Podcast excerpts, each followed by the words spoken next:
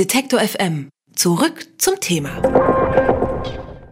Die Europäische Kommission hat heute bekannt gegeben, gemeinsam mit den Mitgliedstaaten in den Aufbau eines Supercomputers zu investieren. Im EU-Beamtendeutsch heißt das dann Europäische Höchstleistungsrecheninfrastruktur. Die wird gebraucht, um größere Datenmengen zu verarbeiten und ist für verschiedenste Bereiche nützlich. Das klingt jetzt erstmal ein bisschen generisch soll aber trotzdem eine Milliarde Euro kosten. Was genau die Vorteile von diesem ominösen Supercomputer sind und was er alles können soll, das erklärt uns Florian Eder, Redaktionsleiter bei Politico. Guten Tag, Herr Eder. Guten Tag. Herr Eder, warum braucht die EU-Kommission so ein Supercomputer-Monstrum? Die Kommission sagt, wir brauchen sowas, um der digitalen Wirtschaft, der Datenwirtschaft in Europa tatsächlich auch Möglichkeiten zu geben, arbeiten zu können und auch konkurrieren zu können mit anderen Wirtschaftsräumen dieser Welt, mit Amerika, mit Asien, mit China, mit Südkorea, wo solche Supercomputer schon stehen. Und natürlich ist es dann auch ein Standortvorteil. Zum einen, zum anderen ist es eine Frage, wo Daten verarbeitet werden, ob das in der eigenen Jurisdiktion ist oder außerhalb. Deswegen möchte die EU gerne eigene Groß- und, und Hochleistungsrechner haben.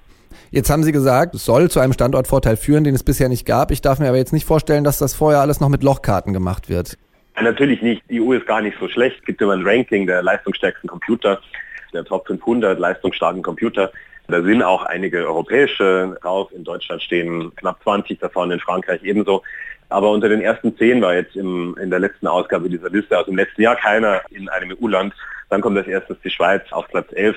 Da will man gerne sich in die, in die Top 20 oder die Top 10 wieder schieben mit diesen ziemlich massiven Investitionen. Was kann dieser Supercomputer dann, was die vorherigen Systeme nicht können?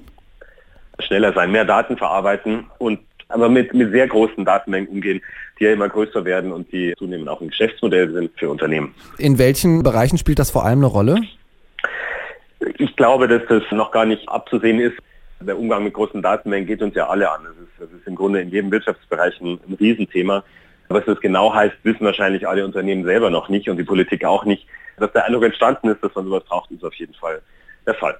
Wie wird das Projekt dann irgendwie konkret umgesetzt? Also darf ich mir das vorstellen, dass die irgendwo eine riesengroße Halle bauen, wo dann lauter Mikrochips aneinander gelötet werden? Oder wird das eine, eine verteilte Infrastruktur sein?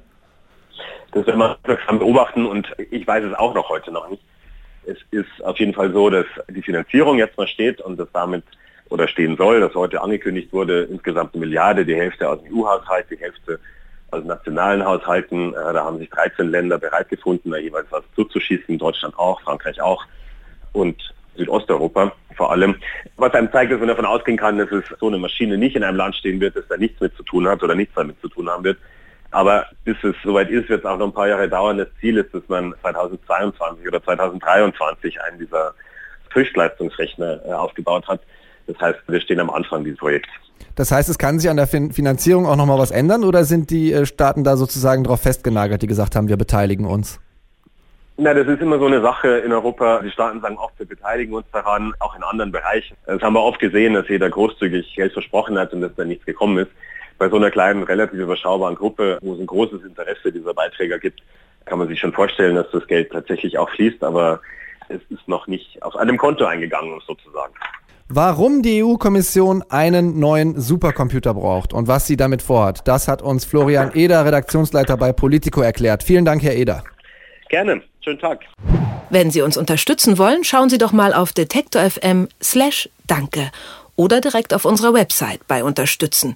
Dort haben wir alle Möglichkeiten zusammengestellt.